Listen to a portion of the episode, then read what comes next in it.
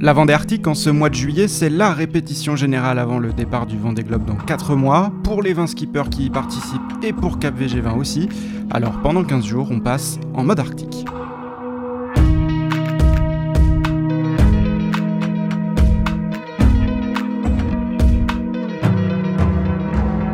Aujourd'hui, mardi 7 juillet, épisode 4, et une histoire qui semble se répéter.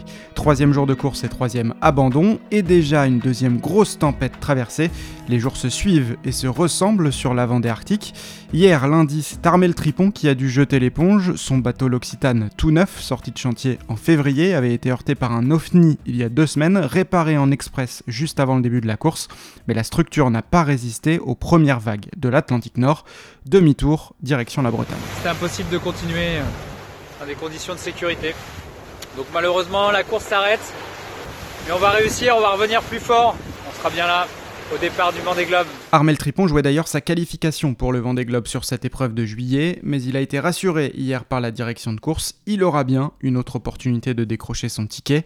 Après Simon et Seguin, Tripon abandonne, cette course vers le nord ne pardonne pas, beaucoup d'autres petites avaries à déplorer d'ailleurs depuis le départ, qui s'expliquent à la fois par les conditions de mer difficiles et par le manque d'entraînement et donc de fiabilisation des bateaux, qui étaient à l'arrêt de décembre à mai.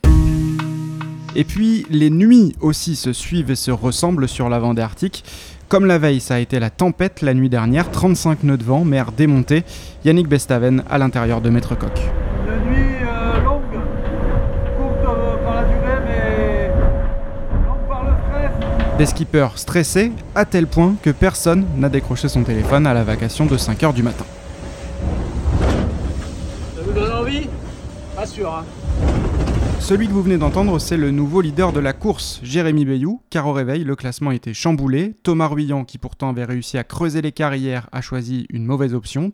Résultat, il a laissé les commandes de la course aux duettistes Bayou sur Charal et Dalin sur Apivia. Les trois bateaux neufs restants sont logiquement aux avant-postes. Derrière, on retrouve un autre trio, Herman, Joschk, Davies, comme une deuxième course dans la course. Puis encore un peu plus loin, les patentes Clarisse Kremer occupent la huitième place, mais visiblement, être la première des bateaux sans foil, c'est pas de tourpeau. Je suis un peu éclatée. Je suis juste, euh, je sais pas, j'ai du mal à me reposer. Je pense que c'est le stress. euh, c'est pas très agréable. Quelques heures plus tard hier, la forme était revenue sur Banque Populaire. Repos et repas, le combo gagnant. C'est sieste et manger là. Ça fait du bien. Lentilles, façon petit salé. Moi, toujours les premiers jours de course, donc je suis un peu forcée. Et là, pour m'aider, j'ai rajouté du parmesan. Heureusement, hier, entre deux nuits très très agitées, les 17 skippers ont pu profiter d'une accalmie et même d'une éclaircie. Charlie Dalin et Kevin Escoffier. Journée soleil. Et voilà, là j'ai le temps de me, me reposer, de faire euh, sécher mes petites affaires. Ça fait du bien qu'il y ait un petit peu de soleil aussi parce que je sais pas si vous avez remarqué mais le départ on n'aurait pas dit qu'on était en été. D'un jour à l'autre, on passe de l'hiver à l'été sur la Vendée Arctique. Le grand vent ne va désormais concerner que l'arrière de la flotte et pourrait d'ailleurs en propulser quelques-uns à l'avant et resserrer les positions. Pour les leaders, c'est du vent faible qui s'annonce pour les heures et les jours qui viennent. La route est décidément longue pour arriver jusqu'en Islande, d'ici jeudi à la mi-journée, normalement.